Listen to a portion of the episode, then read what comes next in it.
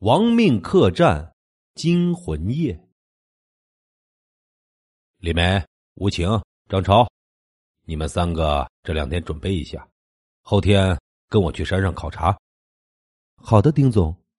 李梅三人回应道：“丁傲，男，三十岁，是某一家旅游行业子公司的总经理，公司总部在美国，是一家全球五百强的外企。”吴情，女，二十六岁，丁傲的秘书兼助理。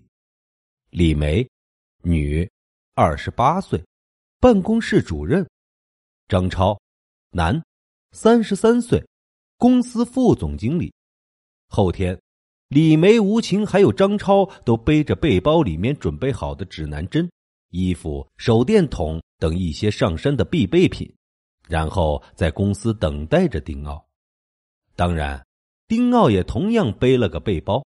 丁傲对李梅他们三个人说：“你们都准备好了吗？”“都准备好了，丁总。”李梅三人回应。然后由公司副总经理张超开着商务车上了雾泉山。雾泉山顾名思义，山上常年都是白茫茫的大雾，白天有太阳还好。到了晚上，大雾就越来越多，几乎都快看不见了。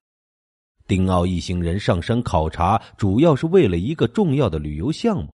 为了慎重，就亲自带上人上山考察。总公司想要在雾泉山上建立旅游景点，虽然山上大雾蒙蒙，但是却不失优美的风景，犹如仙境般的美。就凭这个优点，就能吸引很多的游客。只是由于车没有办法上山，车只能在山脚下停着，要走一段很长的路，所以雾泉山虽然是闻名于世，但游客却是望尘莫及。这也是丁傲为了这个项目想建一条能通往山上的道路。到了山脚下已经下午了，由于车没有办法上山，丁傲他们都走路上去。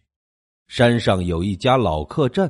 所以也没什么担心，就这样走着走着，天色慢慢的快暗了下来，雾也慢慢的大了。为了安全，大家都加快了脚步。到了晚上六点，终于到了老客栈。由于冬天，天色已经暗了下来，黑压压的雾在夜里显得阴森诡异。这个客栈比较古朴，墙面有些发黑，估计是有些年头了。大家在楼上选好各自的房间，吃过晚饭。客栈里面上不了网，手机也没有信号，大家都觉得无聊，就各自回到房间休息了。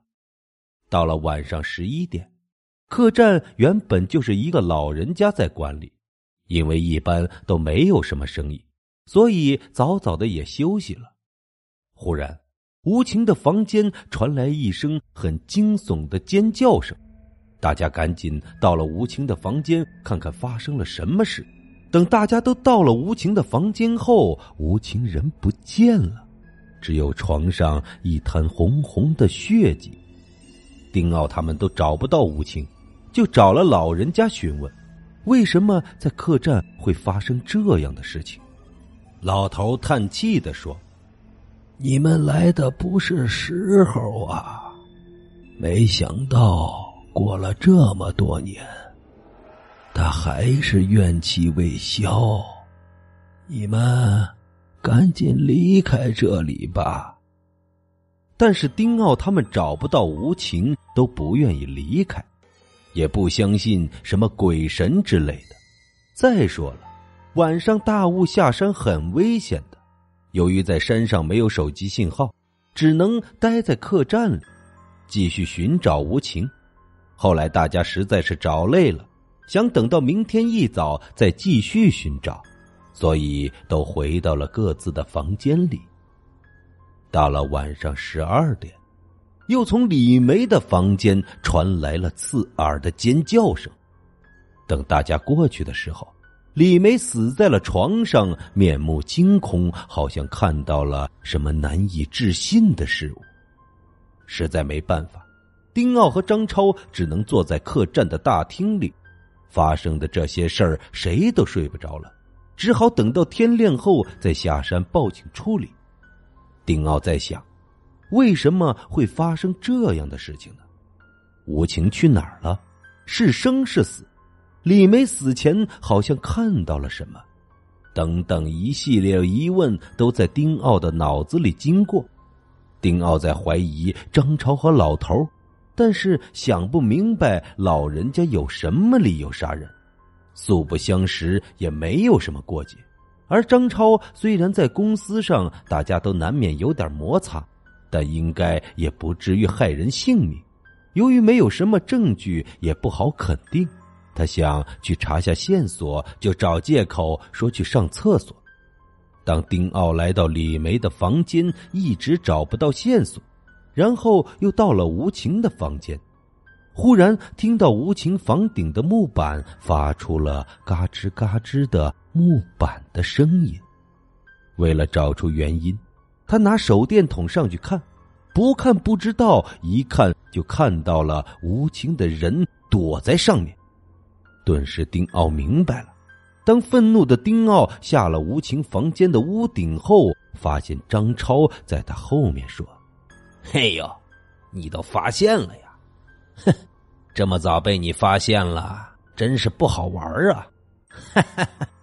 这时，丁傲猛地一转身，一把水果刀直接插进了丁傲的胸口，血流如注。当丁傲倒下的时候，脑子在想：原来都是你们策划好的呀！真是可恶啊！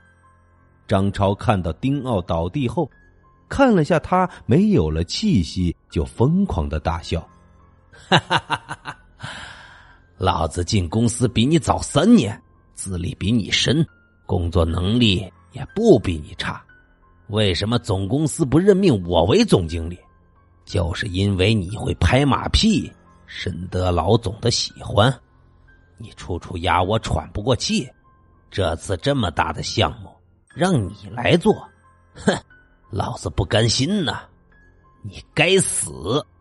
这时候，吴情从房间的屋顶上下来，眉开眼笑的抱着张超说：“亲爱的，我们终于拿到这个项目了，以后我们可以正大光明的在一起了。你就是总经理，我就是副总经理了。”哈！就在此时。吴情猛地肚子一痛，顿时张超在吴情耳边说：“你也得死，因为你知道的太多了。好好去吧，明年的今天我会为你多烧些纸钱的。”哈哈哈！吴情死了，但倒下前他笑了。因为他看到了丁傲拿着水果刀出现在张超的身后，他明白，张超很快就会来陪他了。这时候，客栈传来了一声悲惨的叫声，张超心脏背后插了一把水果刀，刺穿了胸前。当张超慢慢转过身，看到丁傲在他背后阴森诡异的笑。原来丁傲上山之前已经知道了吴情和张超密谋杀害他，上山前就做了准备工作，身上穿了用不法渠道买来的防弹衣，至少不会致命。然后中刀后就装死。事后，丁傲制造了三人自相残杀的假象，并想一不做二不休的杀了那个老人，但是怎么都找不到老人。无可奈何的丁傲，只能一个人从山上一条不为人知的近路回到了车上，因为来之前他就为这次的考察做了充分的准备。车缓缓的开走了，客栈里，老人站在窗口，对着山下消失在大雾里的商务车诡异的一笑。天亮了，警察接到警情，在雾泉山下处理命案。警方发现山脚下有辆商务车掉下了山崖，山上的客栈除了三具冰冷的尸体，空无一人。